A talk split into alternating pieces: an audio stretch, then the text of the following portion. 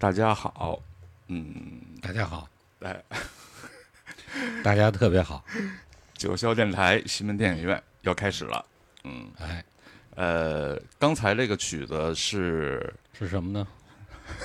也叫《望乡》，啊，但是不是咱们今天要说的那个电影《望乡》的主题音乐，它是后来由八草乐团，呃，一起做的，用就是用笛子吹的一个。咱们今天就直接入主题是吗？你对，因为我介绍一下，就假装有人不知道。对 来，西门老师，请开始你的表演。这个，因为人还其实人还没有到齐啊嗯，啊，还差一个导演是啊，让雨给浇外边了。还没拿伞，对，一会儿跟落汤鸡似的就得来了。呃，那个各位听众大家好，，嗯，嗯西门电影院逗哏的西门，我是那捧哏的啊。呃，我今今天我争取那个捧一次啊，嗯，哎，我捧我捧，你 连稿都没有，我还不捧。嗯，呃，望乡，呃，是一九七四年，嗯哼，嗯，一部著名的反战电影它是七四年出品的是吧？啊，七四年出品，那也就是七四年拍的，七四年啊拍完紧跟着出品，嗯，嗯，呃，呃，主演嗯先先不说电影内容，先介绍一下主演，是一个非常非常嗯呃知名的一个女演员，嗯就是《望乡》里面的阿七婆的扮演者。啊，我还以为你要说那记者呢啊。哦，那确实演演的非常好，对表演的非常到位。呃，田中绢代，嗯，田中绢代。田中绢代有。日语怎么说我不知道。田中绢代跟嗯，跟斌哥你刚才说的那个丽媛小卷，丽媛小卷代对，丽媛小卷是记者嘛，啊，对。因为当时呃，因为那时候挂历上只有丽媛小小对对小卷啊，，对，因为没有那个是啊，他他已经他已经老太太老了，嗯，是啊，嗯，已经不是美人了。嗯，日日本表演艺术家嗯 而且田中绢代的堂弟，啊，就是我最喜欢的日本的一个先锋导演小林正树。so 小林正树呢，啊，呃，就是切腹的切腹的导演。场地的观众你们好，嗯嗯，又对，又又来又进来好多观众。嗯呃呃呃，斌哥，你大致的、呃说一下，因为望乡的音乐很少啊，我们搜集了很、很多，找到很多平台搜集很多，嗯但是基本是没有这个原声了、嗯啊，所以今天主要是呃想想想想跟呃斌哥还有现在没到的那个嗯，呃伟哥，然后说说这个先说他的音乐嘛。题材，音乐是、对音乐是没其实有的，这个嗯。片子啊，我要上这个节目嘛，要跟你一块儿聊这个节目，呃，我看了两遍。第一遍呢，我确实是主要是回顾了一下它里边的那个剧情，因为年头确实比较比较长了，然后有好多记不太清的，有一些桥段。嗯。呃，第二遍我就是在仔细的听他所有的呃音乐，嗯。对。然后我还真是非常仔细，整个他的那个背景音乐嗯从头到尾我又又听了一遍。嗯呃，我觉得那个时候他们的，呃，呃不是夸他啊，就是说，就是你能忽略到他背景音乐的存在的时候，完全进入到。他同时又是让这个音乐把你带入到一某一种情绪里的时候，这个音乐是有高级的。嗯比比皆是，就是说，任何一个就是说，呃，非常好的电影配乐，它都会有这么一个功能性。嗯对它那个音乐，嗯、还那斌哥，你还记得是、嗯是什么乐器伴奏出来的吗？还是跟我刚才放的那个差不多，差不多。然后里边它也分了很很多段儿嘛，然后有抒情的啊，然后有有这种，嗯、有引子作用的这咱们只能拿语言表述了，因为对你找不到。到的这个这个片子，所以我我建议，呃，不管是哪个年龄层的啊，听众，大家嗯对于这些片子，然后拿出一些时间，嗯你们去看一看，嗯、也结合着我们的这么一个观点吧，嗯对吧？我们更多的是一个观点。嗯，对对对。呃，这部电影望乡啊，对这部电影是呃南洋，讲的是日军侵华，呃不叫侵华，叫侵占南洋。也不是他这个啊，他这个对。但是 不是不是不是，但是这个这个故事的开始是不是？嗯。开始的时候呢，其实那时候小日本已经开始，呃，直接说小日本不太好，就是说啊。那时候的日本他已经开始算计了，然后再给人加税，嗯。就是给他当地的人民在加税，嗯。哎，然后那个，所以他就是那种资本时代的一个一个丛林法则的一个野蛮扩张，嗯。对，所以出现了这种人贩子。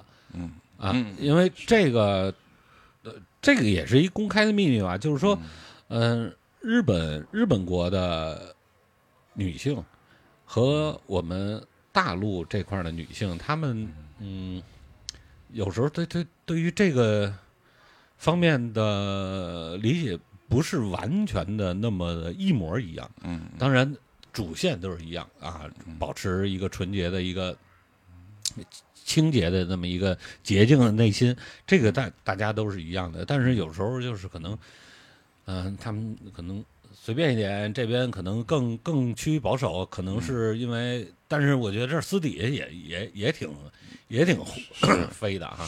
但是还有一个政治制度不太一样，对，对，他是这个这个这个那女的片子里叫什么？呃阿奇婆阿奇，阿奇阿奇是被拐卖到那个南洋的，啊，是日本当地拐卖的。对啊，就是日本的人贩子。然后啊那个时候他们这种而且民不是而且他们就就是逮哪儿去哪儿，啊对，然后在那儿经营，在那儿然后有那个。呃，但是后期就不是了。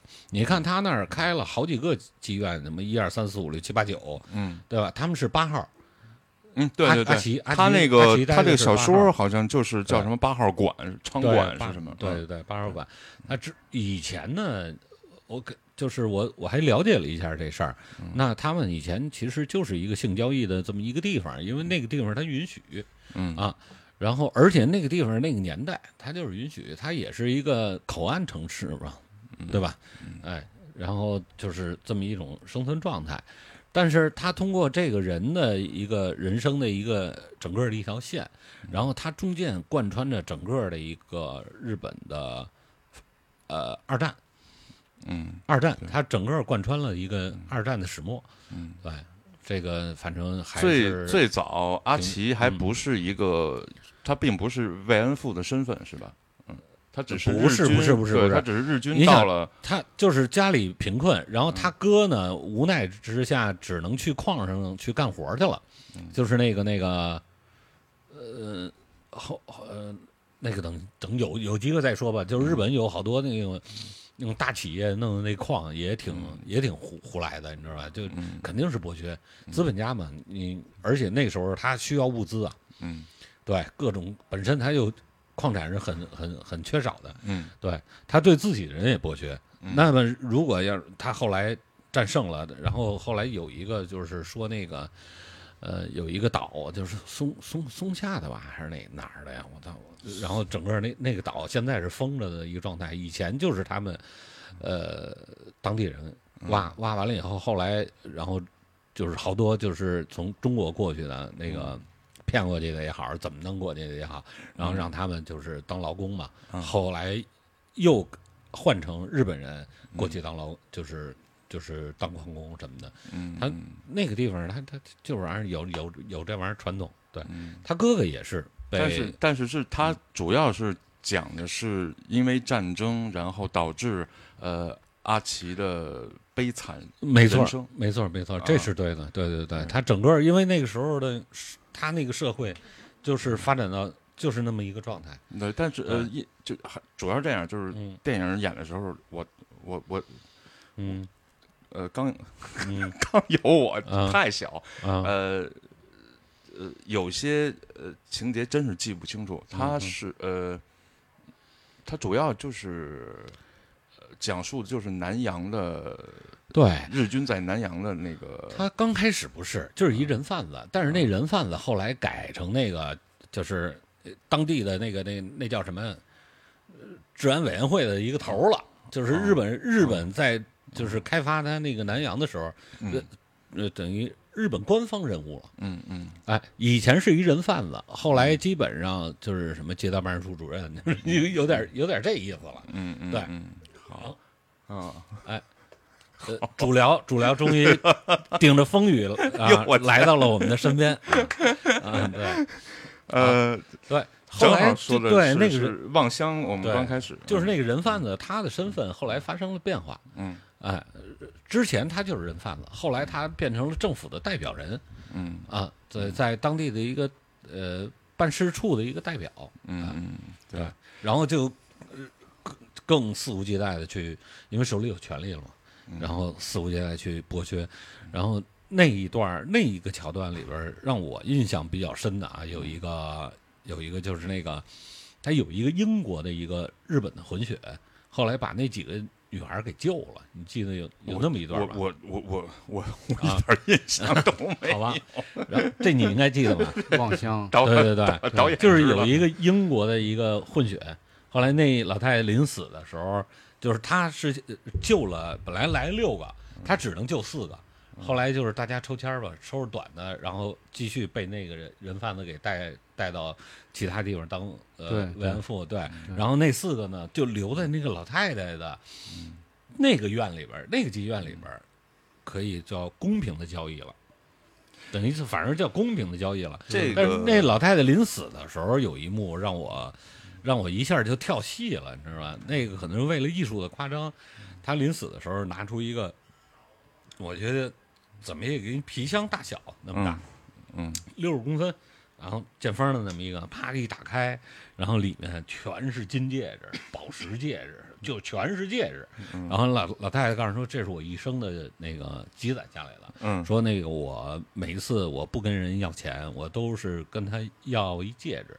因为那那老太太一看年轻人就特漂亮，你知道吧？嗯又是混血儿，那我每次要一戒指，都一大箱子戒指，啊，后来一想，他妈有点杜十娘的意思，看这貌而眼，就是当时这个电影为什么给你们留的印象这么深？就是上次咱们做那个日系的时候，他苦啊，这个，嗯，苦气，苦气好像苦戏气基本上都是最容易让人接受的啊。二一个好像是那个年代，因为当时我们看的那个片子，嗯，没有剪的那么干净，嗯，有些镜头还是有的，你又看的是那这这个我我说一下，就是我看的是已经剪得乱七八糟的了。就即使是这样，就是当时被中国的观众还有有关部门认定为黄色电影，后来还禁播了，啊电影院就不让播了。对望乡还算黄色电影？那里边很多裸体镜头的，为什么我老做黄色电影？我还真没想到是黄色电影。不是，他多悲惨多悲的一时事儿啊当时在中国上映的时候是，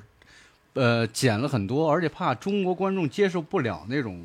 当时咱们中国当时八十年代那会儿啊，这天这电影是一九七四年拍的。对，嗯，完了呢，就是呃剪了很多，完了这个观众和当时的有些可能现在像现在什么有关部门啊，就是依然认定为是黄色电影，后来就不让播了。再看的时候就是电视里了，但是已经剪的已经没法看了，特别乱。但是你看那个未删节版里边，那谁的身材还是蛮不错的。那那你那对你们跟我聊聊魏山杰，我我我山杰的我都没看，那为什么要聊？你们刚才聊我特别这感兴趣个聊这个电影的背景和这个什么了吗？他就是刚聊了一开始，哦，刚聊了一开始，对这个背景算是反就是反战电影啊，不是，就是一战争呃题材。我给大家说一下这个大概这个电影，这个《望乡》是一九七四年拍摄的，你看人没本子，导演是熊景炎、你看熊景启还是熊景？熊景启、熊景启、熊景启。看看看看没本儿，完了，丽媛小娟跟田中绢代是两位日日本非常有名的女演员，是主演。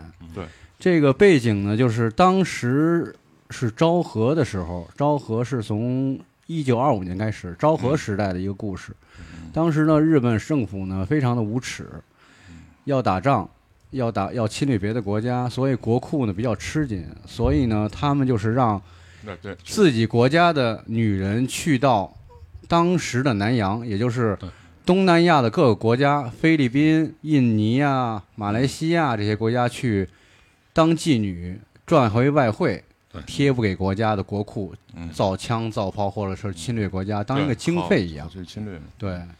嗯。要不然也没人那么那个人贩子能能那么肆无忌惮。对对。他还是有一些势力去支撑着他的。所以是嗯。阿奇婆悲惨一生只是一个角度，对他只是一个角度，是吧？对对对，而且而且就是你看那个片子啊，整个阿奇最美好的，他的整个人生最美好的那一段是在嗯中国，我还有中国戏，在哈尔滨。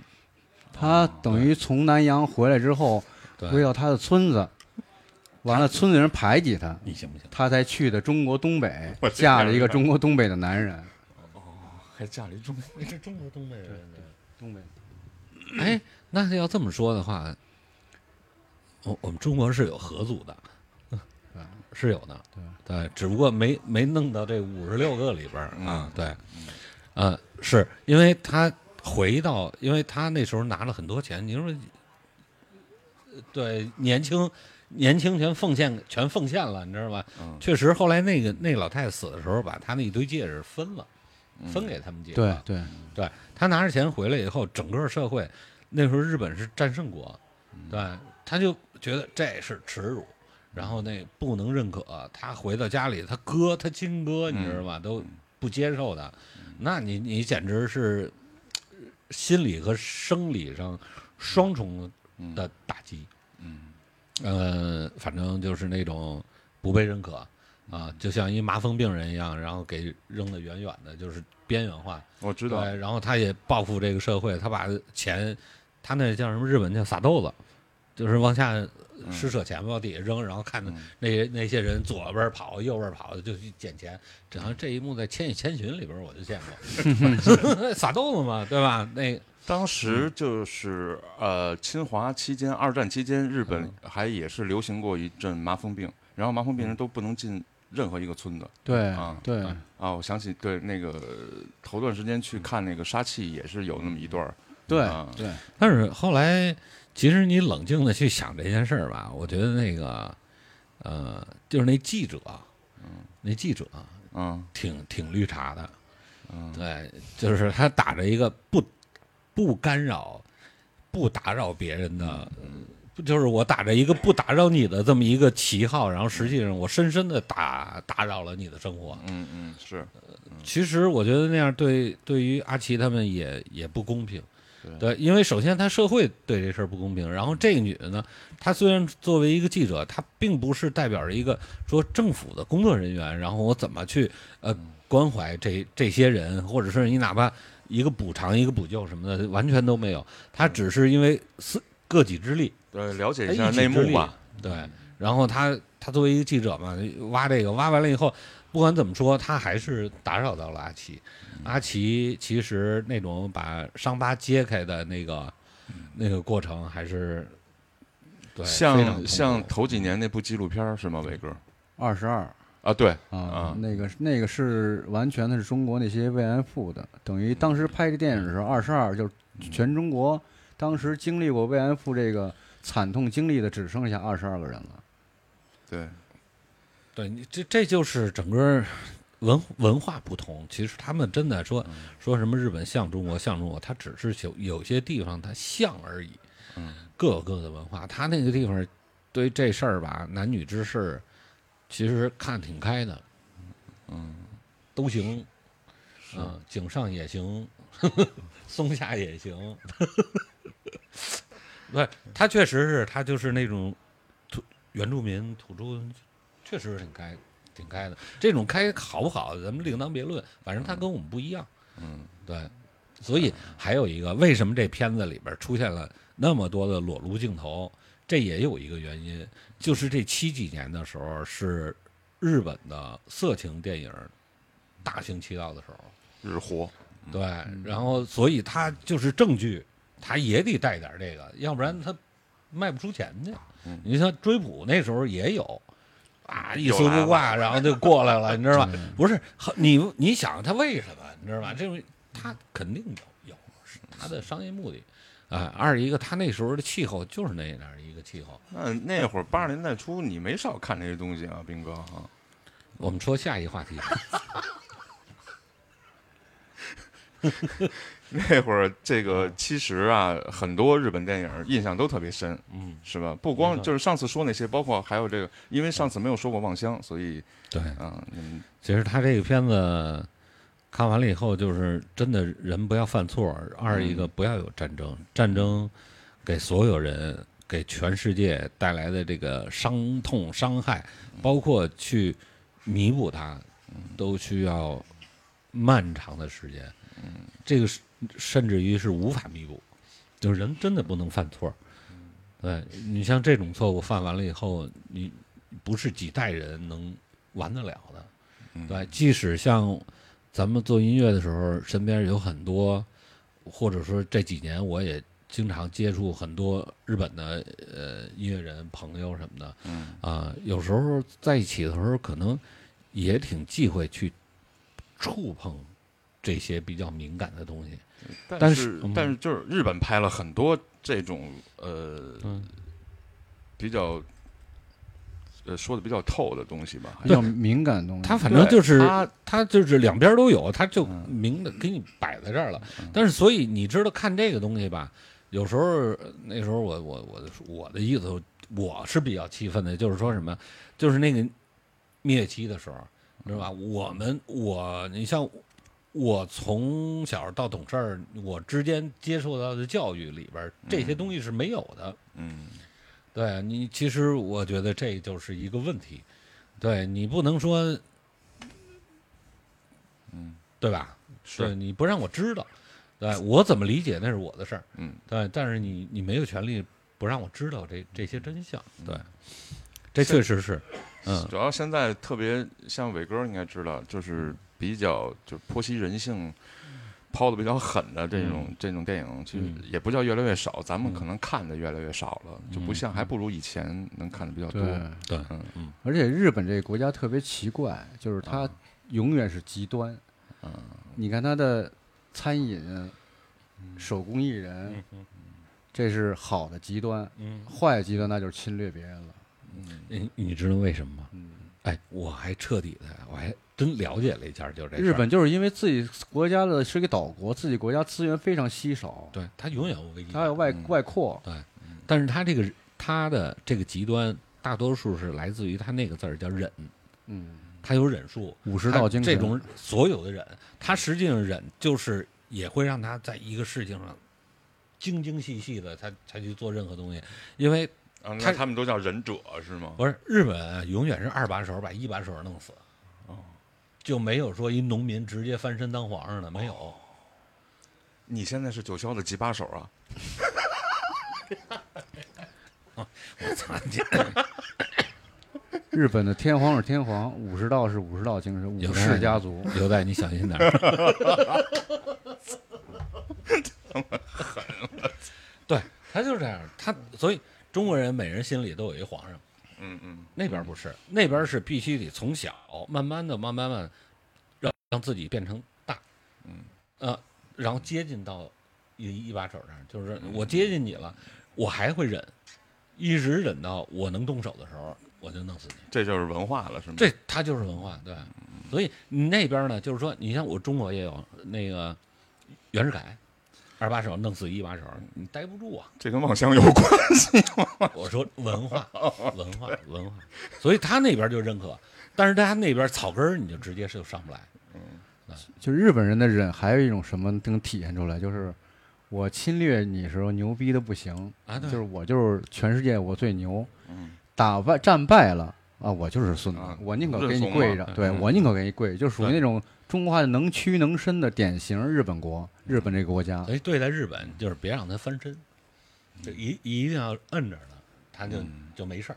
嗯，他那儿弄不出什么，这就是一部望乡，给他们小时候这么深的烙印。嗯，有的是有的电影是童年阴影，都是。像这《嗯望乡》还野麦岭，野麦岭》都是童年阴影。你知道那个我《望乡》里边有《望乡》里边啊有一个镜头是让我就是永远忘不了的，而且特让我难受，就是那个那女记者上老太太他们家，嗯，一看那席子底下全是那种虫子、蛆，在那儿炕席底下钻来钻去那个，嗯，我操，就那那画面，那那就是我永远挥之不去，而且太他妈恶心了。那会儿就感 那会儿感觉就是日本人就是资本家剥削，嗯。中国生在中国真好。那会儿就这种感觉。嗯你看看缫丝厂女工，那是阿野麦岭；你看看望乡，嗯让自己国家女人出去去卖身换取外汇，对政日本政府支持的，这是日本嗯政府可以让你去这么干，所以我们觉得那这个个这事儿，反正在咱们中国发生不了。对对，最你发生也是按着来。任何一个国家都没有这种明事儿。目张胆的怎么的？德国呀，德国也有啊，对自发的，应该是。对，他就是那时候心理严重扭曲变态了。德国人是自发的，啊日本是日本政府让你去对送到南洋啊，送到这儿，送到那儿赚外汇。对，但是但是人家敢拍出来哈，对，敢，这所以说日本特别特别怪这国家，就敢对完全披露自己的丑恶，嗯，就然后但是但是现在嘴上还不认，对 那永远不认，对，肉烂嘴不烂，嗯，哎，这就是他们。今天是这东西批判，嗯没有，不是批判，真不是的。他他就是真的就是我们波斯抽检，然后很立体的去说说明这这个问题。对，每个人都有每个人自己独立的这种思思维，呃，大家自己去对去评判。所以嗯这片子是一好片子，对然后那老太太演的也真好。对，田中真奈田中演技元代对对啊，他是他阿奇波最后是怎么死的呀？没交代他死吧？电影里啊，对对对，电影里没交代。哦，没交代。但是这个演员田中娟娟代是 就是后来给他弄那一幸福生活，就是那女记者，然后那房子也好了，也修了，哦什么的榻榻米也弄好了。那老太太你看，但是始终贯穿有一条线啊，就是那长褥子。他从南洋拿回来那褥子，那褥子那个面儿是他妈，她临下南洋的时候，他妈给他织的那块布，十四岁，应该是一直贯穿始末。哦，你想，他都中国溜达一圈了，他还回日本的时候，他还在，嗯。就是这个，他伴随了他一生。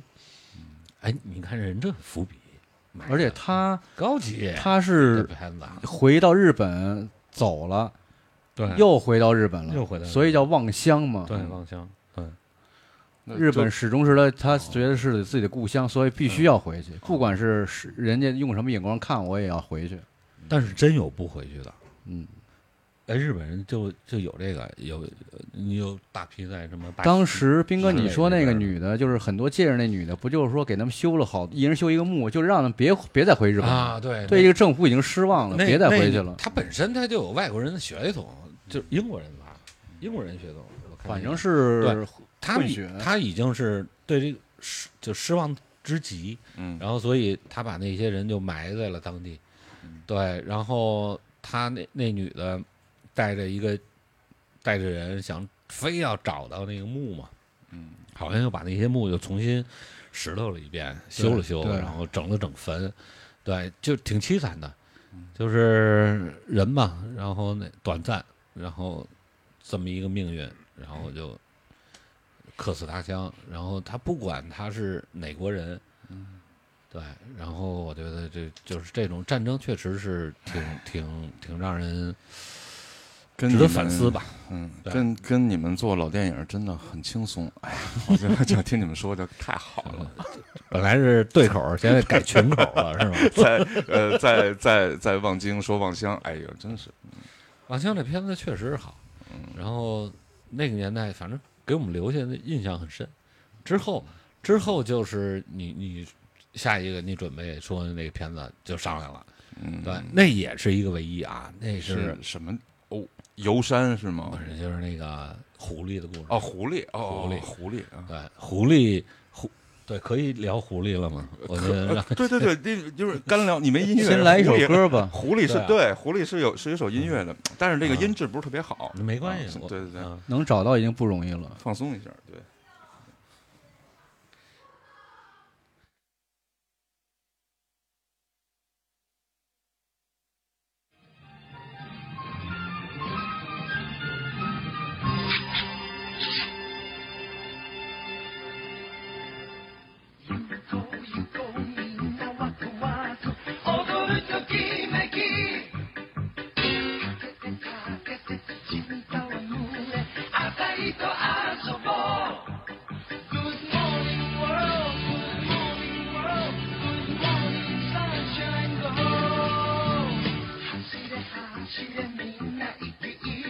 Chimamanda.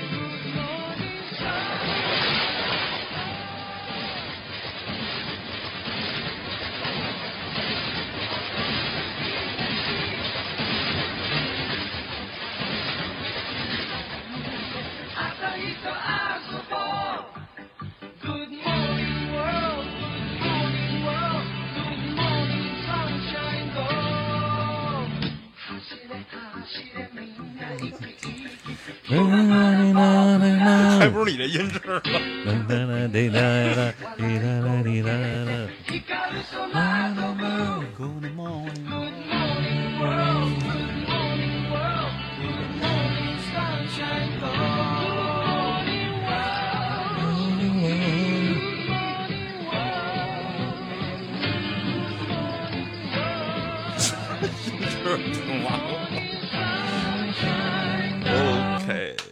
当当当当当当当，哎，这是狐狸的片头是吧？嗯，哎，是不是片头？不是不是，这是中间那个高潮，就是那俩小狐狸特特别开心的，呃，在雪地里跑，对对，那个中间那一段，孩子，不是早，不是反而狐狸孩子，，对，狐狸孩子，这是什么时候公映的呀？七六年在日本在在是在日，就是在中国，中国也是好几八十年代了，这活字典啊，这个不是喜欢啊伟伟哥真是一活字典啊，对没有没有嗯，也是印象比较深。他是这个这个狐狸的故事是以拟人的手法，嗯用动物表述一家人。嗯好，在这个在哪儿拍呢？在日本的 Hokkaido 北海道拍的。嗯，呃，一看那地方就是，对对，嗯，非常好的，嗯也是非常好的一部电影。相对来说是日本比较早拍动物的电影。嗯但是就是我们长大的那个年代啊，嗯嗯，七零年往后，嗯嗯嗯六十年代往后吧，嗯，这应该是第一个纪录片儿，动物类、自然自然类的一个纪录片儿。对比《动物世界》还要早。对，哦这是第一个。那时候给看，鸡行看的那哭的稀里哗啦的。今儿我找俩大师，哎呦，真好，真省事人。家大师磕一个，我这西门电影院做的是吧？做成孙子电影，谁家都给这磕。好吧？我们说啊，这是我印象当中这应该是第一个，而且是拟人化的这种以哎和动物平视的这种角度去拍。嗯你看狐狸多高啊，跟小狗似的，对吧？你跟哎擦着草走那个镜头，擦着草那么游走那那种镜头，完全都是第一次看。对，再加上这么洋气一歌，对，主要这歌儿，对对，咱这音质是不好。嗯，那你还挺着。回头一一一会儿找一个找一个好点儿的，对，然后补偿一下大家。嗯，啊对对，确确实是，而且它里边讲的是什么呀？一个自然规律，嗯。动物界的一个自然规律嗯，就是对吧？那个呃，孩子长大了必须要独立，嗯，他传递出来的好像就是说你你要你要拔高，非得往人这块靠，他就是说你要自强自立，啊，基本上就是离别啊，然后讲的是这这这种拟人化的这这这种程序，咱们这所以会让对，就是我觉得还有那时候我们班同学，等会儿咱这反差太大了，刚才是特悲情那么一玩意儿，现在突然就是这可对啊亲情啊，对对，现在它就这个电嗯影，你看这个刚才你播这个这个曲子都特别欢快的，都是。嗯这个曲子出的时候，刚才我跟伟哥呃就是认证了一下，你知道吧？嗯因为刚开始我还记记不太清楚，他是那个生的那一窝小狐狸，早上起来，然后从洞里出来，雪地里奔跑，清晨，哎，弄这么一首歌。那时候我天，好多人翻唱这个，觉得拿弹着吉他唱这么一首歌，那我跟你说那不行了，那美死了那个。对，和弦是什么都不知道。有一部那个我非常喜欢的叶京导演的电视剧，叫《与青春有关的日子》，嗯，陈羽陈羽凡陈羽凡在啊后海查琴啊唱就是这首歌，用吉他，啊哦，嗯就是那个段了，狂不狂，嗯看米黄，啊，对对对对，是飒不飒？对，嗯他就用这首歌赢的对方，查琴赢的对方。哦，哎，确实是，那时候你要谁蹦出这么一首歌来，那对，包括什么资三四郎什么的，对，那那时候也都有。七十年代多快乐呀！嗯那那那不是多快乐，嗯那是相当的快乐。对，它介乎于一种真的有点就是怎么说呢？对就是乌真的有点乌托邦、无政府主义，因为那个时候全全是翻篇儿 我真是真是真是嗯真是真，因为所有的都是翻篇儿了，大家都不知道应该怎么办。然后改革还得让你开放，所以这时候那尺度是飘忽的，嗯，对，飘忽不定的，因为他也不知道怎么办，还拿捏不稳。，对，拿捏不稳，有好多进来的、出去的，就这种东西，包括佐罗什么的，都是那时候进来的。嗯，打开世界之门嘛，让我们看看世界有多么的美好。嗯继续，野塞尼亚、大篷车，嗯这些都是比较早的。嗯嗯。二一个那时候看的少呢，燕子，你知道他们聊这些东西吗？他哪知道？那小孩儿，零零我确实我确实是一个小孩儿，零零零后，零零我想零零零零后六零后电影，嗯，想这些这些影片呢，也都是非常经典的，就是这个、狐狸的故事。之后，其实之后有好多文化现象都是学习，呃，借鉴，嗯抄，对，说难听点儿抄，然后就是再去呃拿拿过来嘛，那都是拿来主义。有好多东西，那基本就是比肩，就比人家那那个来。对，当但是当时人家的那个拍摄的那个镜头，使用的音乐啊，然后电影语言真的非常好。主要这些电影演的时候，公映的时候，北京那个年代，嗯，七八他这里年边全是刚改革开放，嗯而且最早引进国外海外电影就是日本电影。嗯而且那些电影吧，不管是哪一部电影啊，它的一个主题就是一个字儿，就叫爱。嗯，他有大爱的。对我们这儿基本上有的这些那个，就是我们成长当中看到的，基本都是属于仇恨类的，嗯，战争类的。嗯，对，什么董存瑞啊，黄继光啊，不是你死就是我亡啊，黑三角啊，基本全是这，全是仇恨类的。特务。老年电影院这个，基本基本上都是这样。那你你看嘛黑，三角也你你所有的你扒开以前的老电影，嗯，我们的我们受的教育就是仇恨教育，嗯，对美帝国主义那对这好那那那必须得踏上一万只脚，还不快能让快停播了，这这节目离停播还有倒计时了。导演有话说，来吧，导演，我不说了，我不说了，我封麦。不是我，我特别同意斌哥这这个这个说法，而且就是也是给我们的感官也是这种感官，就是第一呢，就是让你去就是敌视啊或者怎么样的那些对咱们不好的国家、不好的人，嗯但是呢，刚开始的时候，七八年改革开放以后呢，进来的全是有爱的，就刚刚斌哥刚刚说说，全是大爱，给你嗯传递温暖。嗯因为当时就跟斌哥说说，当时拿捏不住到底是这个能不能放，那个能不能放，但是那些裸露镜头肯定是全是给切了，全是给剪了，这是肯定的。是这一点咱们还是知道的，啊就是不能让你接触这种所谓的黄色的东西。我我可以说吗？啊，嗯我可我可以说、啊，我搂了啊我我再补充两句啊。其实那时候还有好多电影，我们是看不到电影，但是我们是看到了图片，嗯纸质电影，嗯，就是电影我们看不到嗯，但是电影介绍什么的我们能看。从哪儿看到的？大众电影啊，对，嗯，大众电影啊，现在还有吗？大众电影有还有呢，还有还有哦，你看还有送温暖的，哎呀，谢谢燕子，谢谢燕子，谢谢谢谢谢谢谢谢。我可以说了吗？我、嗯我又可以说了啊！你可你可以一直说，对，我我你是逗，我不是捧哏的吗？你你已经自己转过来了，无缝你转的特别好，那那我不说了。呃我也逗过，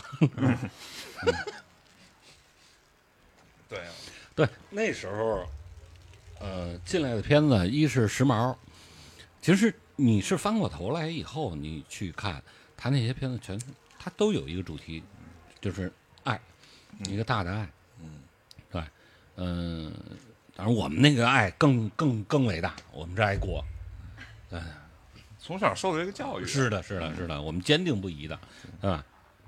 哎，然后，对，就是那种二一个你动物是这种拟人化的这种状态，我们也也没有过。以前哎，后来有的就是阿凡提了，有一驴，哦，哎，它是这种拟人化的，好像没还有这还有吧？有导演导演就是一猴儿，孙悟空，我们拍的有关于动物的，呃，不不是当年，就是当年那会儿，就就八十年代初那些，哦除了狐狸，还也还有什么来着？我就呃，我怎么记得还有就是那个胶片类的只有狐狸，哦，狐狸故事。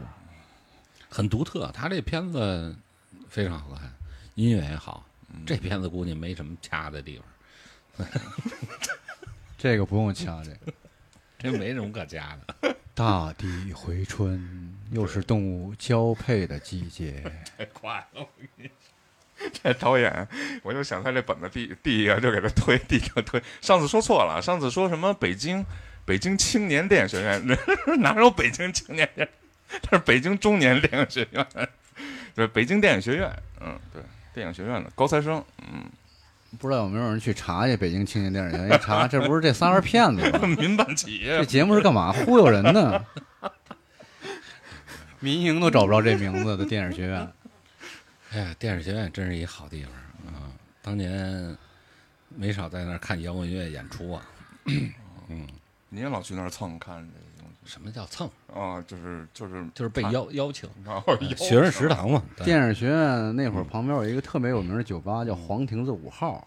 我怎么记得那个不？我怎么记得是蓝银河呀？不是那都是后来的那是后来了。我跟你讲，我说就是九十年代初，对你包括就是有有了录像机的年代，谁反正和北影走的熟的人，然后真的会提前整个社会五六年，然后看一些很新的一些影片资料。对，当时在电影学院看了很多那个，就是日本的，呃，就那个同同时期的电影，先拿到杀气，先拿到电影学院先放，嗯。嗯，电影学院先看，有的是没有没有配过音的那些，哎，我在审片子那屋看过，嗯，看的什么呀？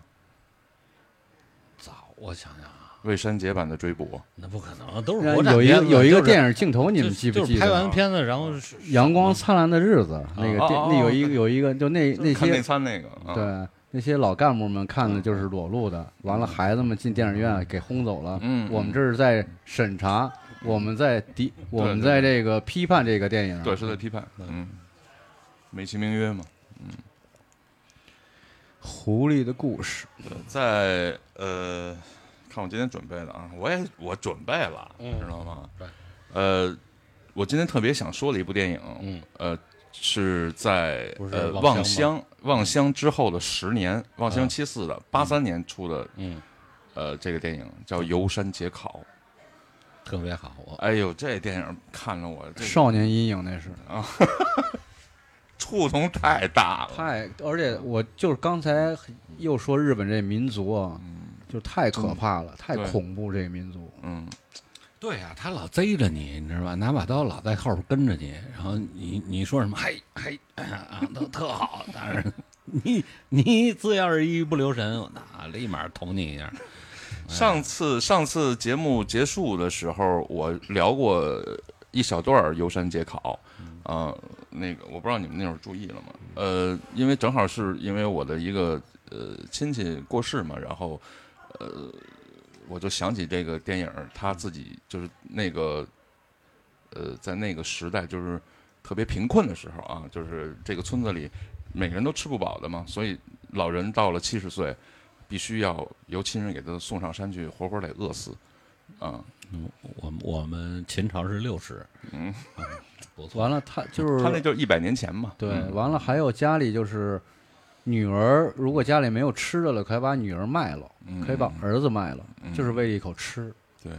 而游山解考最呃触动我的地方，就是他背着他的妈妈上山那几个小时，跟他跟他母亲的一些对白，呃，特别的深入人心。他好就是在其实他跟他母亲最好的关系，就是在他背他母亲上山的时候说的那几句话。呃，因为在山下，其实他并不愿意，他是一个很不愿意说话的人，一个农民嘛，嗯，呃，但是他非常不愿意把他妈给背上山去。你不要歧视农民，嗯，不 我都都是农民。我我这我在说那个内容，不是我歧视。这里还有一个感感人的就是有一个感人的就是母爱的伟大，他的母亲对，他不想给儿女添麻烦嘛。对，而且他母亲自己敲掉了两颗牙，哦，那个情节哦，就为了自使自己显得老一些，哦，对对对对，我想起来了，？特啊别难受，当时嗯看的时候就是心揪着，而对且而且眼泪就在眼眶里转。我说的是我看的时候我的这感觉，嗯，人性的伟大，他就是会呃直面剖析，呃人性要面对的这这种方方面面的事情。这他哎呀特别直接，他给他就是只给那种人性的东西。对日本电影他这种东西他们，没必要避讳的。嗯，对啊，我觉得你说的越但是有的地方就挺避讳，有的国国度就很避讳这些事儿，嗯不爱去沾染这些人性啊、本质啊这些的，不爱。呃，有一首曲子是呃《游山解考》这个电影，它是从头贯穿到尾的，但是这个曲子也是找不到，我是我是搜了一个另外一版的《游山解考》的一个曲子，好，我们听觉得差不多吧，嗯，嗯可以。这个这个这个音质还算 还不错 比啊刚才那好点儿。啊，我我没有责怪你。对，刚才那首叫胶放了《大地泥枣》，现在翻译过来叫《大地泥枣》。对，嗯嗯，然后大家在网上随便搜搜，有比这音质好的。应该是嗯好，您那我们下面听的这一首叫什么？游游游山，这他就是那电影名字，就是那个电影名字《游山解考》。嗯，好。「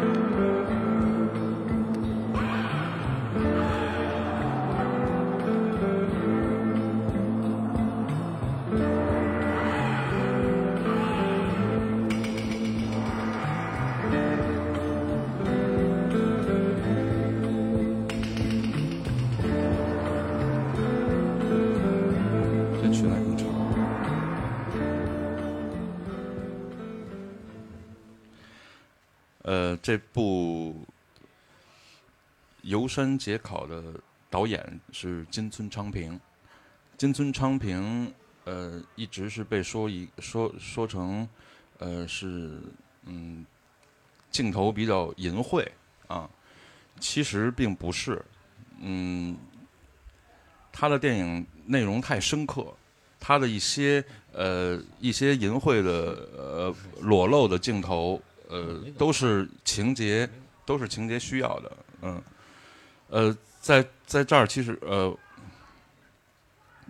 呃，有一个评价这个呃游山解考呃裸露镜头的一个一就有一段话，我觉得说挺好。他说就是在呃许多日本电影大师是用皮鞭啊、滴蜡呃饲养捆绑的那种虐恋美学来。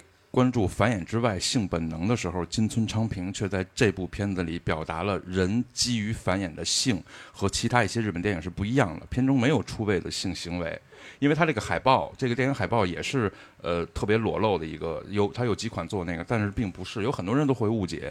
而且在在片子里面，这些性行为其实并不是很很很暴露的那种，很含蓄的，还是含蓄对。他呃，做爱在潜意识里不是为了快乐和享受。你看那个电影，伟哥他真是这样，嗯，呃，他是呃呃是在躁动，是在躁动不安，呃，这种感觉里面发展的一种生命力。嗯，他让他表现的是性和死亡是一样的，呃，被赋予为神神性的仪式。呃，所谓所谓做爱，只要不是和狗交配。是跟吃饭和死亡一样的正大光明，这是他这个电影其实给你带给你的一个直接的冲击力，就是这样。没有人会认为这种滥性呃滥性的行为是道德沦丧，相反却是在这个他电影里面一个雪地一个小村子里面勃发的生命力的象征，是家族对呃图腾的一种崇拜，呃男性对女性生殖的崇拜，呃。无无不是对生命的冲动敬呃冲动的那种敬畏和渴望，我觉得真的他这个评判金村昌平的镜头语言特别到位，嗯。但是里边有一个情节是男的跟嗯拉着一头猪还是拉一条狗去嗯跟这个发生关系，嗯，我不知道你有没有印象。嗯，还有一个就是这个男的他们家的二儿子还三儿子想发泄自己的欲望。哦哦，找了一个几十岁的老人。哦，对，这我有，这我有印象。对，是对，那就是这个村子的，他们其实，呃，就是在是是是发泄也好，是繁衍是繁衍不了了，是吧？因为岁数太大。对，繁衍不了，不是繁，就是纯是发泄。啊，就因为他娶不到媳妇儿，穷嘛。对。但是他要满足自己的欲望。嗯。所以呢，就找了一个老太太，六十还七十岁了。嗯。完了，结果他呢？呃，发泄完之后，他的弟弟还是哥哥还还想那什么，但是被他妈妈给阻止了。对，对他母亲阻止了。嗯，这部电影我觉得听众们要是去看看，会非常揪心的。做好准，你们做好思想准备，那是特别淋漓尽致的去扒开这个人在穷苦时候。在缺衣少穿的年代，嗯，在那个特定的年代，人性有的时候是非常邪恶的，但是母亲的爱永远是伟大的。说的真好，嗯，而且这部电影也，它还有一个，但是这个还是有地域性，嗯，它不是一个普世，嗯，它不是每一个地方每一个地方人都会有相同的，它还是有地域性，对。行，斌哥，你这个太了解日本文化了，你电影都没看，你能说出来啊？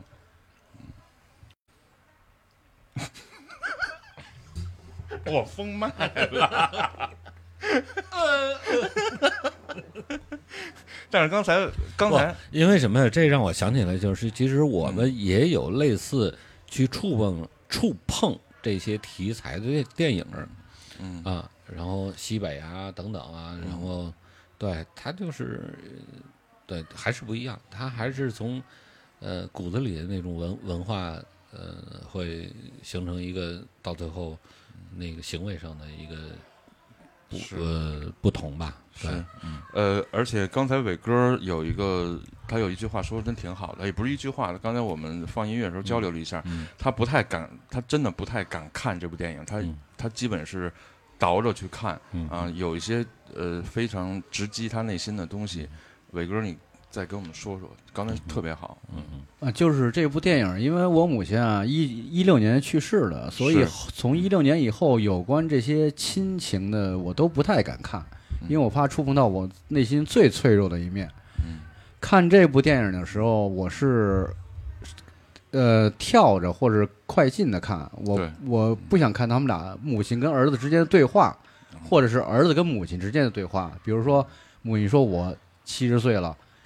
咱们村子里按照咱们村里的习俗，我不应该在家里待着，我应该自己上山对，自生自灭。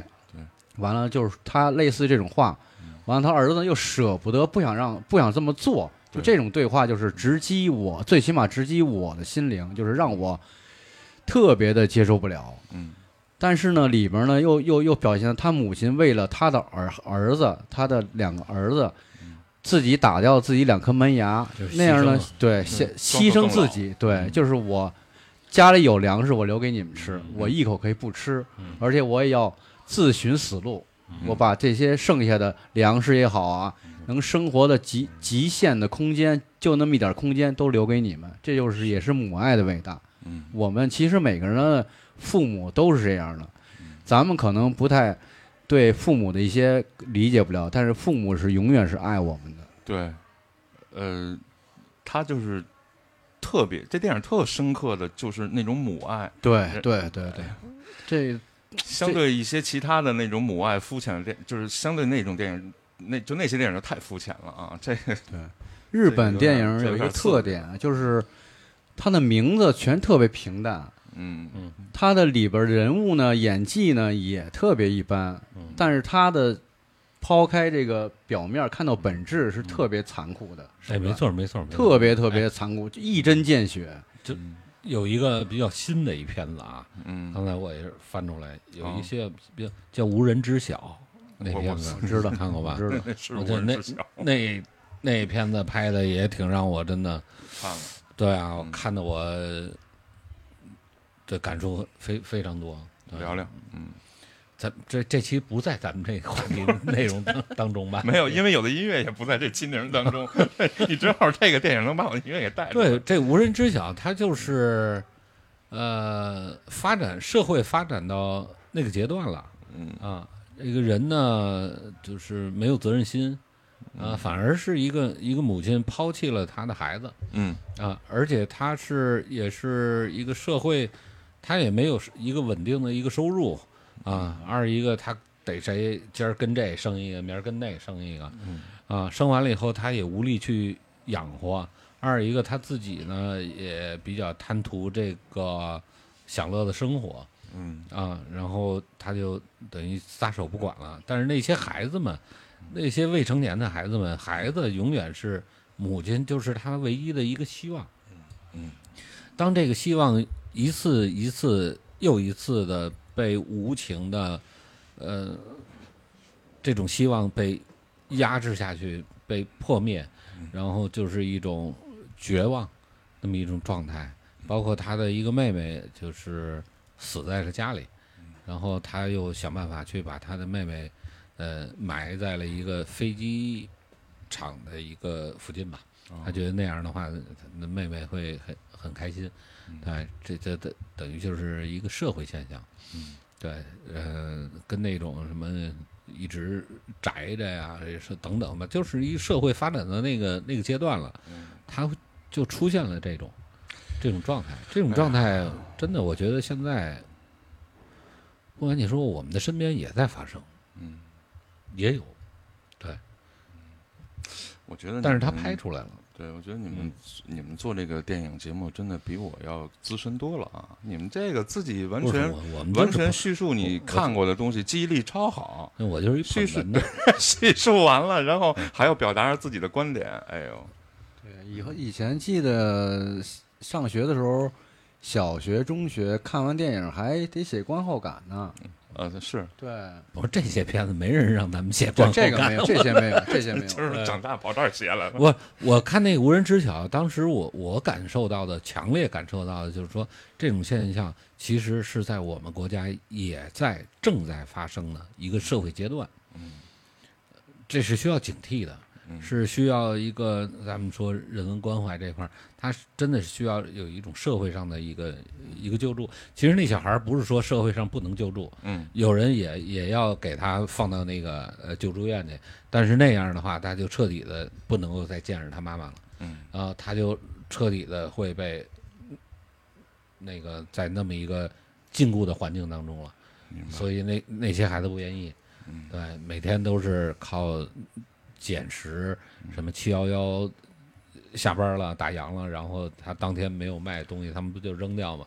他们就靠这些东西对，每天的有。有对有很多日本电影都呃对这个 Seven Eleven 这些去捡拾是呃过期的东西，嗯嗯，所以，所以我我我觉得这个应该是，嗯，从从的什么上角度来说呀，反正我们习惯的这种思维吧，就是它需要，确实是需要大家要关注，嗯呃，这种现象，这种现象真的是，呃，呃你说你去责怪那个母亲吗？对吧？嗯我就想着其实呃今你去天你不责怪那个母亲吗？这他这种东西非常拧巴，嗯对吧？他身上有有无奈的地方，真的像呃这话就就就不能再往下延伸了啊。就是说，在很无奈的这这种状态下，他就是有这么一种社会现象，但是最好是社会能够去解决这些孩子遇到的问题。对他妈遇到的问题，那是他妈的事儿，嗯对，那是他妈的事儿。对，怎么这这话又聊沉重了啊？没有，我觉嗯得今天这嗯几部电影，这四部电影，其都挺沉重。不，不你们说的特别好啊。有看过的，有没看过的，有记不住的，但是你们嗯呃，因为基于对呃日本的电影文化的一种了解，嗯嗯，说的非常。咱们这回就是主要是聊日本，嗯，以后我们可以别聊，以后还聊啊，就就 就是日本电影，差不多得。我看日本电影总结出一个一个一个日本电影的一个特点，就是有句话不是艺术源于生活，高于生活，是，但是日本电影拍的永远是低于他日本真实生活低一点，嗯。这样看这种电影都特别有意思，那是它太贴近事实了。他的视角，对他根本很毫不夸张，他拍什么嗯。基本上我说那些不是说偶像剧啊，偶像剧他也是低于日本真实生活低一点儿，嗯哼，不像有的人就是拍永远高于生活，那嗯那个就不叫真正的电影，我觉得嗯那就是嗯。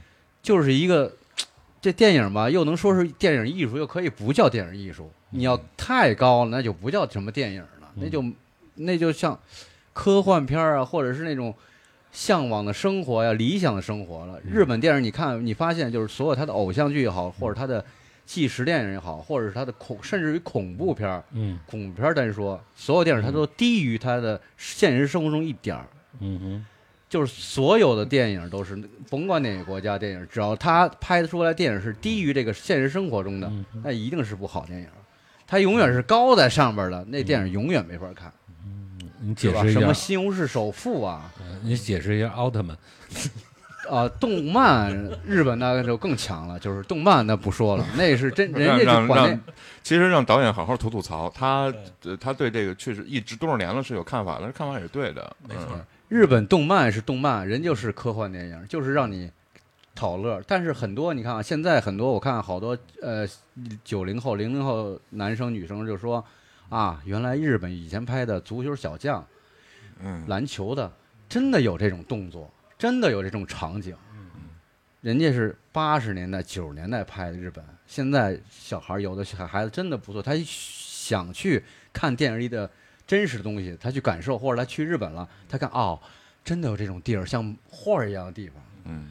或而且你这种就是足球小子，呃，包括日本拍篮球的、排球的，嗯哦，真的有这种动作，不是凭空想象出来的，不是意淫出来的，所以他的东西永远是低于一点儿，低于你的认知，低那么一点儿，哎，你就特别能理解这日本的电影特别好理解，电影名字也非常的切合这电影，而且他也非常的亲民，没有什么特别大气的，什么某狼啊，嗯嗯，这个那个的，没有什么。他们就是平平淡淡拍这个日本现实生活中的人性，剖析人性，特别特别认真的去拍这部电影，就是这个人怎么怎么样，一家怎么怎么样，哪怕他是一个小偷，他的内心表现是什么，他要带给人什么，人家看是咱们是什么，我们看之后会感受什么。对对对，这就是他的一个表现手法。对，嗯，日本电影受就是受美国电影和欧美电影影响特别深，就是当当时的时候是二战的时候是美国占领了日本很长一段时间，包括现在也是，嗯他不是占领国，但是他的附属，他可以说他是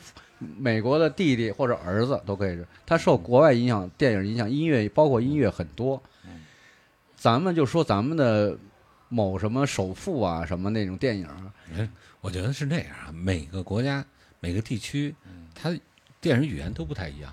印度是一言不合就跳舞，嗯对吧？然后嗯泰国那儿是那样，我我们反正就是中心思想就是我最牛逼，这挺好。这捧的挺到位啊，逗的也好。印度啊，印度人家是那个民族就是聊日本，歌歌舞升平的民族。但是好在哪儿，就是有批判啊，也有赞誉，刚才都有了。我们就是很中立的一个角度。嗯。而且这么多年看电影，完了学点这些电影专业，我给大家说一个，就是一个原则，就是现在看电影，如果你要是对追星的，或者是你是某个女演员或者男演员的颜值粉，那单说你，如果你想挑哪部，想认真的去选一部电影去看的话，我告诉你们一个办法，就是如果这一部电影主演。嗯，领衔主演或者是主演都是流量明星或者小鲜肉，这部电影基本上你就别看。我指的是不是颜值粉的人啊，基本上就不会去看了。嗯如果一个主演是个戏骨，是个真正的演员，搭配一个流量或者小鲜肉，有百分之五十的可看性，就是你只能去赌，上电影院看哦，这部电影怎么样？但是有百分之五十的可能性去看。如果这个主演全是演员，还有老戏骨，这个小鲜肉和流量值打酱油的，这部片子可看的程度是百分之八十。这是我总结出来一个嗯观影的一个特点。嗯，哎，这真是一个方法，对，就是这避免踩雷，对避免踩雷的一个方。法。嗯，哎呀，这个呃呃，这些都不用考虑。你要去电影院看电影，我就去资料馆了，就省了这些事儿了。对，还有就是，呃，我以前发过微博，好两两年前我就发过微博，我说也不要看那些影评人的评论，嗯依你自己对这部电影的故事、演员，嗯去自己去分析这部，我想不想去看？比如说这部主演达明是，呃，不还不能说国内的演员，现在说国内怕有人喷我，到时候我咱就说，呃，国外的演员，比如说小李子，是吧？嗯？还有这个这个罗伯茨，嗯，或者是你们最喜欢那个汤姆哈德，那个汤姆哈那个英国那个演员就那谁，汤姆哈迪。哦如果比如说这演员是他，哎，你觉得可能去应该可以去看去了。嗯如果你要是别人，那可能你不想去看去了。我的意思就是，你看要想看选择性的颜值粉，咱不说，咱不脑脑残的粉丝啊，我就喜欢他，甭管他演多烂，我都喜欢他。那个不说，就是说你有选择性去看电影的话，你就别看影评，你就按自己的对这个人以前的演技、以前电影，还有这个故事，哎，是不是以前比如他好，演的非常好，拿过影帝或者怎么样，我特喜欢他的演演技，嗯你就可以去看去。这些影评人有一半以上都是拿钱说话，所以现在的影评人水分太大，也不要看影评，什么这评分多少那评分，按照自己对这个演员、主演和对这个故事了解去看电影。特别好，非常好，谢谢导演。嗯，最近也是导演可能受刺激了，嗯，看了一个特烂的一嗯，单身太时间太长了，受刺激了点儿。跑这儿征婚来了。他这个确实最近有一电影挺，但是也不说什么了啊，真的太太垃对，太垃圾了，没伤了心了。对，不能说，就是最近非常热映的，口碑还非常好的，而且还基本上都是老戏骨和演员演的。但但是就不说这个电影的好坏，大家想去看去的话，可以去自己去看看。最近非常热映的啊，是国师拍的，差不多了，这个。呃，你说这儿，我就刚才我就想起来，我前一阵儿我我看过一个泰国的一片子，但是是中国的一个演员拍的，那个演员还真，我觉得他挺好的。那片子名字叫《是现查吗？现在嘉伟 》，真行知道那片子吗？贩毒那个吗？那个男的是那那谁人？是一吃人的一个，呃对他之前就他在泰国，对他有一种病，嗯，他有一种病，那男的叫什么来着？段奕宏演的。对对对对对，这人演的是真不错，对啊，嗯，我说国师拍那部电影啊，我评我给他打六点五分。还是没拽过来。这紧张，都拽到泰国去了。我先告诉你，不是让你们去看，就是你们如果感兴趣的话，就是觉得这哎，你们可以看完之后去评评判这部电影。我是给六点五分，刚及格满分是一百。对，那六分是给整个这些里边的演员和老戏骨。嗯是。呃，哎，那个什么，你们都歇会儿都不说了啊，那我放首歌听了。好嗯嗯，我呃，说日系电影，我就放点日本的音乐啊。好，最近我比较追的就是那个呃呃追名林琴，嗯，他他有一首歌，呃，其实他也是我的一个朋友推荐给我嘛，然后他最有名的一首歌叫《歌舞伎町女王》，然后他一再说这首歌是一个悲伤的故事，是一个悲伤的故事。啊，是讲的是呃一个歌舞伎町的一个呃妓女，她呃长得很好看，然后呃她就是那个歌舞伎町一番街，她她的女王啊，她就是那她那条街的女王，呃，但是她有还有一个闺女嘛，呃，他每次都带着他闺女一块儿去工作，嗯，然后呃最后简短截说，最后他闺女长大了，他闺女也变成了这个歌舞伎町的呃妓女，然后他闺女最终也成为了这条街的女王，嗯，呃，然后这首歌是追名林琴，呃，完全都是她自己创作，然后演唱，然后中间有很有很多变调的部分，呃，很打动，很打动人的。当时他们推荐给我，我就听的是这个，嗯，所以我今天也想，我其实在我听的时候已经很靠后了。我发现很多呃乐器店的小孩还都在弹这首歌，啊、找找其他歌手还在唱过，嗯，那就听一下这个，呃呃呃歌舞伎町女王追名林琴。好的，セ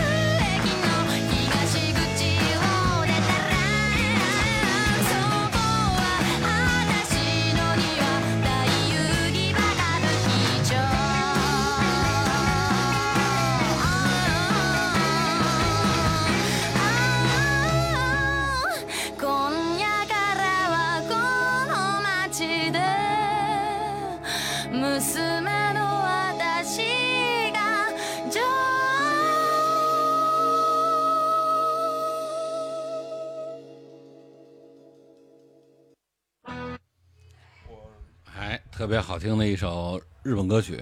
他说：“反正我觉得日本人全是碎嘴子，你知道吗？碎嘴叭叭叭叭叭叭叭，语速太快了。嗯，他变调灵吗？嗯，他一首歌变八回调什么的。嗯，反正我反正我觉得都是碎嘴子。慈三四郎才是最碎的。哎，对他有资很多，三四郎，对，嗯，他有很多口头口头的，嗯，全是那些。那时候那个放《资三四郎》的，《资三四郎》是一连续剧，连续剧是吧连续剧，对，哎，那也是挺早的一波连续剧，最早了，对吧？对，它是一集一集的放，对，然后那个我那会儿哎还不是双休呢，就是周日休息，礼拜六晚上放一集。然后那啊就等着，这这一集够聊一礼拜的。就对，对，一集够聊一礼拜了，而且里边那些动作啊，主要是那些动作，然后那个 咱这二十七要出基去，基本就全都给模仿出来了，对，弄弄把棍儿，然后当剑用，啊哎呀，全是，哎呦，那全是童年，啊，我找到资三四郎，但是嗯我都不知道哪个曲子，我都不知道哪个曲子是了，因为它下面的这些。拿耳机听哦，它有一个生于七十年代电视，我估计这就是，嗯，不拿耳机了，啊，完全靠撞啊！那那哩那那那，然后这那时候我一听，我说这唱歌还能这么唱。啊节目聊的真可以，是不是？他的那种唱法是以前没有过的，对，那种撕裂的那种，嗯，对，别全全是这种声儿。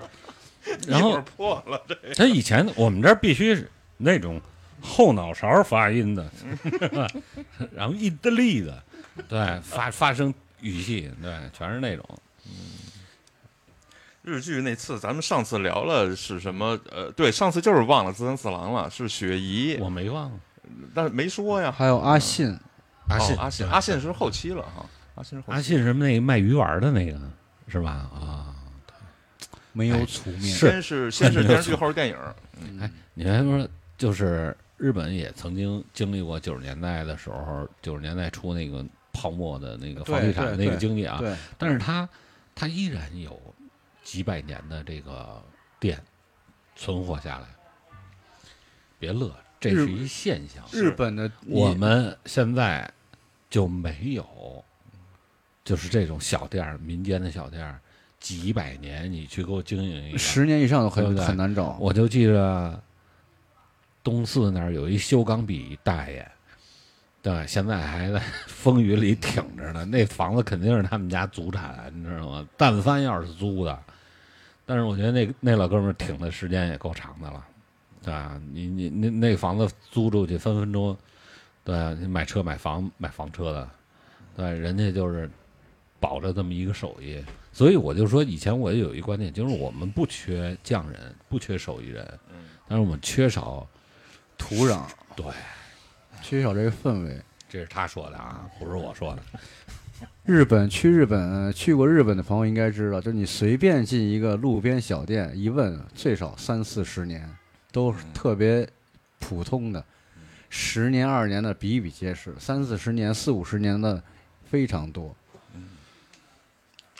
日本人太极致，就是你上你从一个懒散的国家去日本，你就觉得可能有点儿受不了，因为它太极致了，就太刻板了，可能是就是大家觉得刻板或者太认真了那么一个国家。嗯，哎，我觉得那国家倒是就是饭让有点让我接受不了了，现在，这其他还都都都挺好。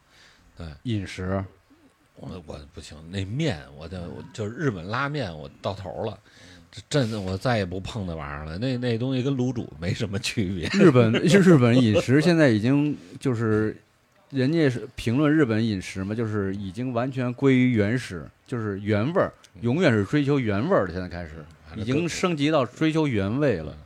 我这味蕾不太适应那个，我倒是觉得带两包咱们中国的什么这捞，对，就是那种火锅调料，哎，到那儿啪用一板儿，你买最好的海鲜过来一煮，那味道哎呀，我这我我这新闻电影院让让你们俩给我毁了。改成美食节目吧，咱上日本烤串儿去得了，弄一望京小腰。行，不过挺好。这今天想哎，能给他这些电影美死，你知道吗？我就问他，我说，哎，你们早餐吃不吃煎饼？伟哥给我拽回来去，拽不回来。游山解考，大家一定要去看这部电影啊！是没错，备好纸巾，这是真正需要备好纸巾的。是，而且你看完之后，这这揪心的感觉，什么感觉，你就能体会到什么叫那心疼一下啊，揪一下，就是这种感觉。呃，我我再放首歌啊。好先先先，其实他一说这个，就其这个电影揪心到什么地步？就是他一提，就是你看过，你一提，我这哎，我都觉得特难受，就想那些情节。睡之前我死活看一遍。看，哎，它有两个版啊，一个是一九五八年的，一个是一九八三年。这有没有删节与未未删节？没有没有没有，咱就是看八三的啊，五八的呃没有八三的深刻，我觉得。你而且斌哥最好别睡前看，就我怕你到时候哎真真的睡不着，就是想老想这个电影里的情节和和对话什么的。那我不看了。白天的时候没事儿，可以看一看。我白天什么时候没事儿？我一睁眼全是事儿。对，好，我们听下一首歌。听下一首歌吧，这歌也挺有意思的啊。这歌是也是我特别喜欢的一个呃日本的老牌女歌手松任国由实。嗯，松任国由实是有一次特别有意思、特别巧，在我的一个最尊贵、最重要的客户的车里面，呃。呃，听到了他最喜欢的一张专辑一首歌，哎，我觉得这首歌特别好听，呃，我就问这个是谁的，他就马上把那唱片给我看，呃，然后我就把这歌存上了。之后再过了一两个月以后，呃，我突然那天没什么事儿，我就翻开那歌单，然后就查他之前以往的专辑，结果我看到一个我最熟悉的专辑，是一九九二年，嗯，呃，我哥在日本买的这个松任谷由实的一张九二年的专辑，呃，他就拿回来了，因为专辑封面特别好看。九二年他那个专辑是很立体的一个，就跟了搁了一个咱们小时候那个一晃就跟那个三 D 啊，对对，那种假三 D 那种那种效果。当时他说他为什么买，是因为在东京的各个街头都在放松任谷由实的音乐，而且他确实觉得挺好听的，然后他就在小店儿买了一张，呃，跟那个我那个尊贵的客户重合了，原来都是我最喜欢的，就是这个松任谷由实。呃，下面听他那天我在他车里听到的这首歌，呃。哎呦，杰西卡没在，杰西卡应该给我翻译一下，这叫什么周末？嗯，他这是后面是周末两个字，嗯。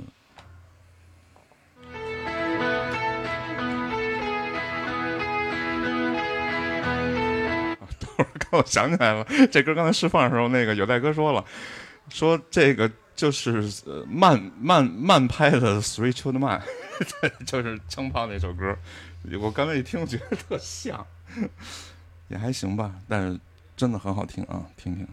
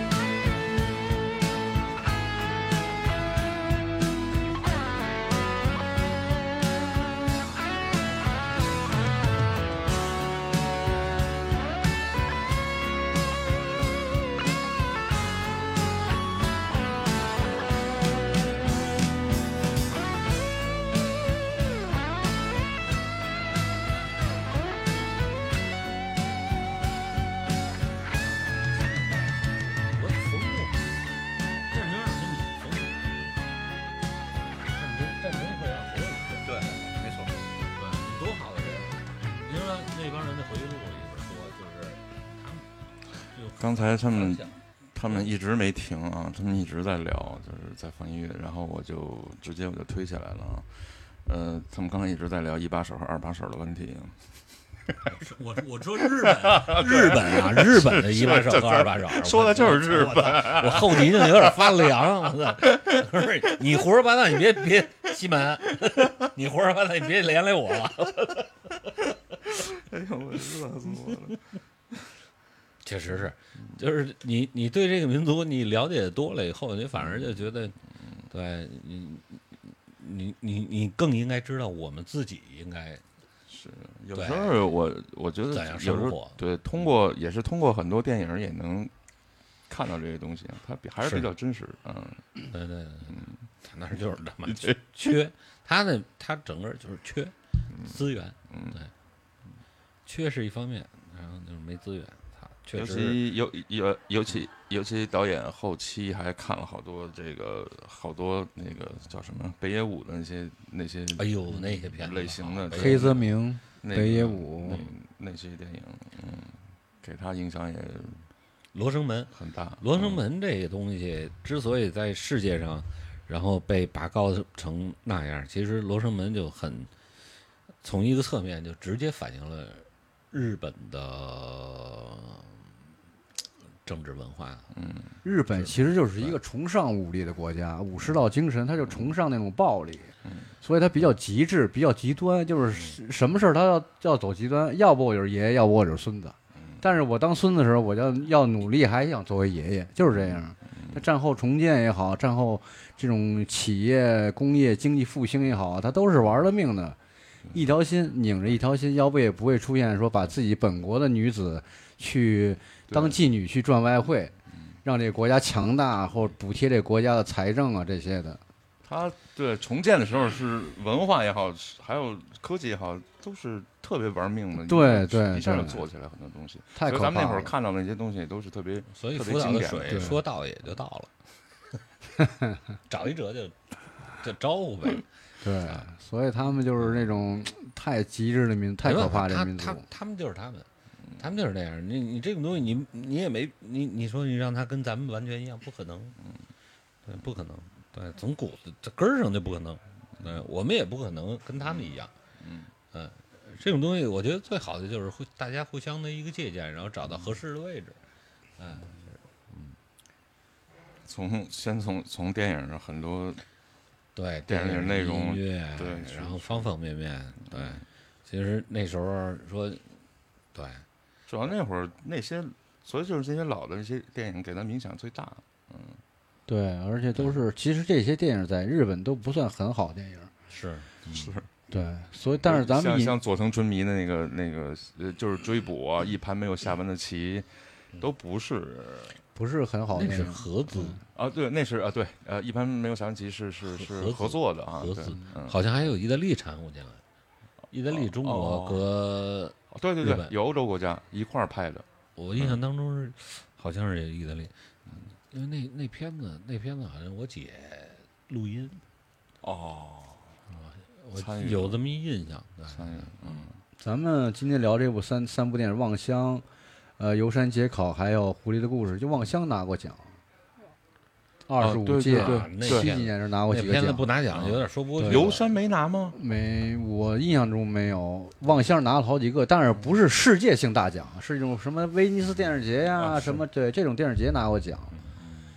日本电影就是还是那句话，就是它不宏伟，它的名字非常平淡。完了，整个叙事呢也非常的看似平淡，其实里边有很深刻的，它就是特别狠的剖析人的这个各方方面面，有生活呀，有爱情，就跟日本歌曲似的。日本歌曲呢，就是写什么都有，励志的、友情的、爱情的、亲情的、朋友之间呀都有，嗯，什么类型的歌都有。电影也是，就是很贴近生活。为什么觉得看日本呀、韩国呀、国外的片子，觉得好像哎，就是身边发生事儿？因为他们永远是低于生活一点儿去拍，嗯，低一公分、低两公分去拍这部电影，或者是电视剧。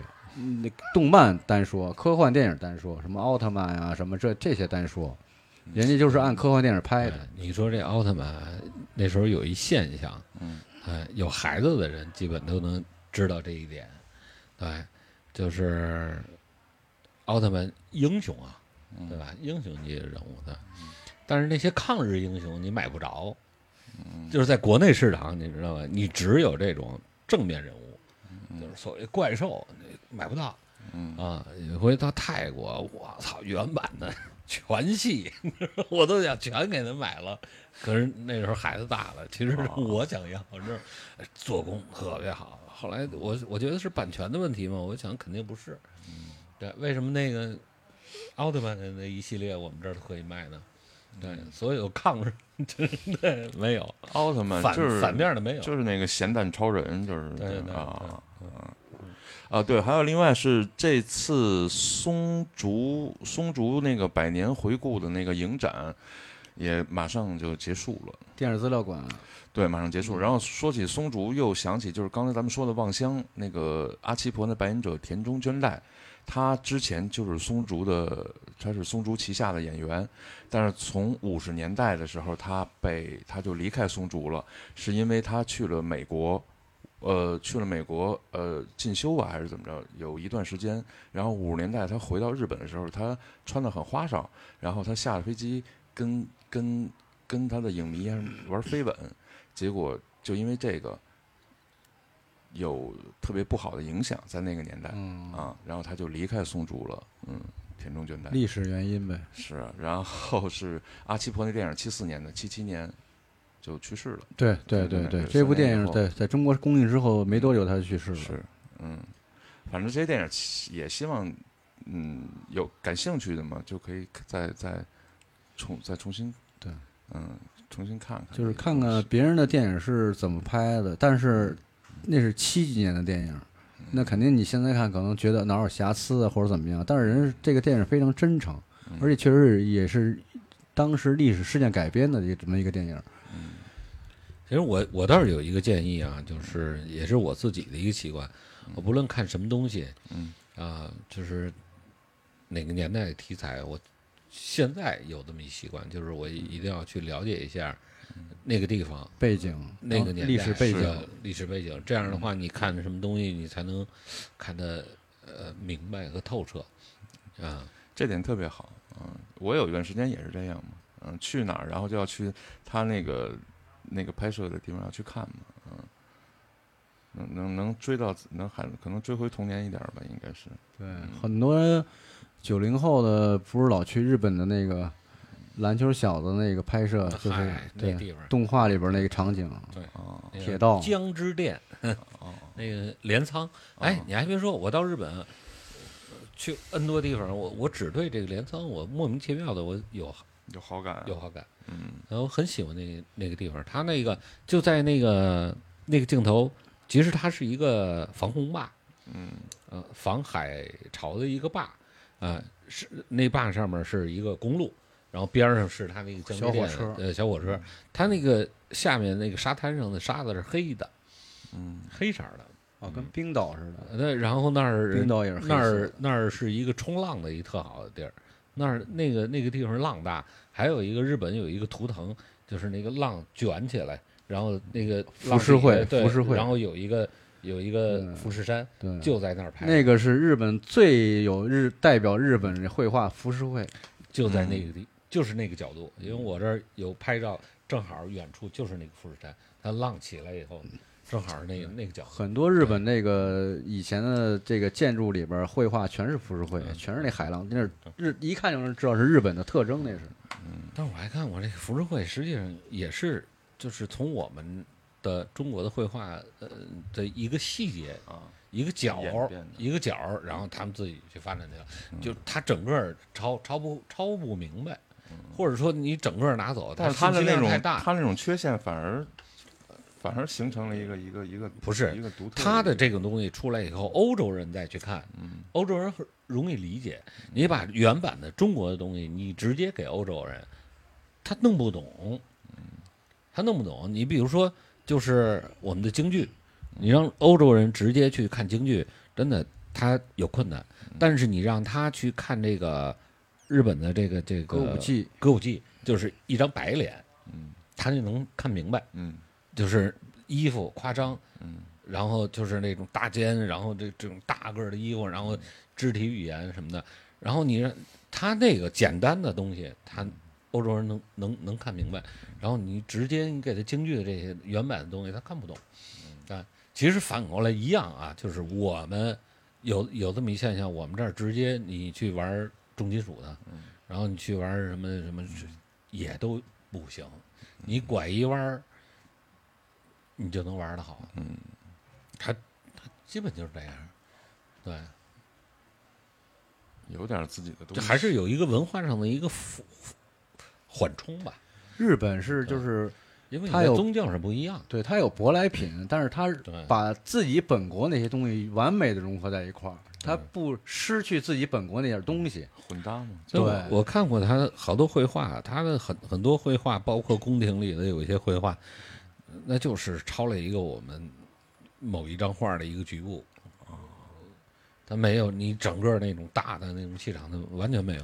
包括佛造像，佛造像也一样，嗯他们会弄出好多自己想象出来的东西，但是你的那个整个的结构什么的，真的是没有可比性。对，就是镰仓那儿有一六百多年的一大佛，铜佛，嗯对，然后那个你你从表面上看上去啊，就是那么一状态，然后他那个佛你能走到他肚子里边去，嗯然后一进去以后，我觉得这事儿特滑稽。你想那个晒就是暴晒嘛，到里边倍儿热，然后我一看他那焊接什么的，我觉得这这这也就他们能想得出 来，他跟我们这儿的佛造像的那个完全不一样。对，嗯嗯，我想起那大佛 Plus 了，我那还说呢，我说想再做一期大佛 Plus，嗯。台湾那电影。啊，对，也是肚子里的东西，嗯，有可以做一期台湾电影肚子里的。尸体。最近最火获奖《阳光普照。啊，对，》，而且台湾的小众电影时长就是慢，节奏特别慢，可能有人看不习惯，节奏特别慢，一个电影最少俩三小时。有有很多相似的地方啊，台湾和日本的这种文化嘛，对啊、台湾是日本的小弟呀、对，嗯，小弟都抽，我走吧，要要坐不住了，要出事儿。行吧，这咱们这期聊这儿吧，啊，就别再说我他妈说的出事儿了，我最后最后放一首歌好吧，吧，好吧，最后放结首歌吧束今天的节目。嗯，嗯，呃呃，哎呦，我这有点选择恐惧症了。我给你点呃松任果油石啊，有嗯刚才说那个专辑，呃，有两首，但这两首都挺好的，但是嗯待会儿选一首。但是还有一个是一个最有名的日本的歌曲，叫《一帮人》。那我觉得就应该听他。一帮，他是他是异形，就是那个变异的异啊啊先放他，走啊！摁下去，九保田枣记，哎呦，这不要往两边瞧。你会融化在这蓝天里。你和音乐同在，我 走，他妈摁不下去了。来我帮你。行。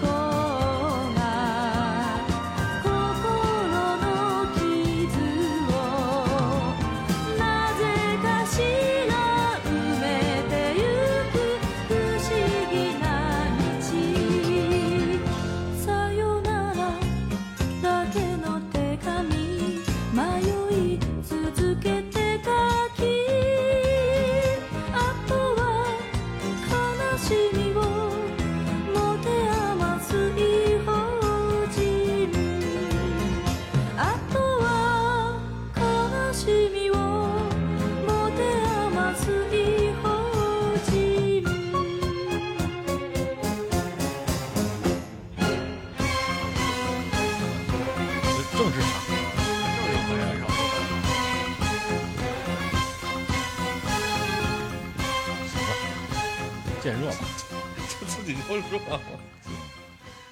好了，哎呀，这么一期西门电影院，然后油腻三人组，哎，怎么就那么快就结束了啊？有点依依和不舍。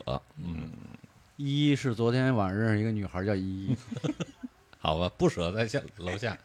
对吧，还有一个就是希望观众啊、呃有时间有精力，然后一定要到现场来，嗯、听我们吐槽。对，我 我们我们是音乐神坛斌子，对，也也可以跟我们现场来到现场交流。九霄俱乐部非常好的一个俱乐部，非常好的一个酒吧。是，然后我们下个月想进攻一下分级分分级制电影。对，电影分级制度。嗯，行了，那咱们下期再见吧。拜拜，感谢你们各位。嗯，拜拜。哎，我是不是我想再放一首歌，就当尾声了？这样可以啊嗯。那你是不是应该把麦给瞄了？哦，对我。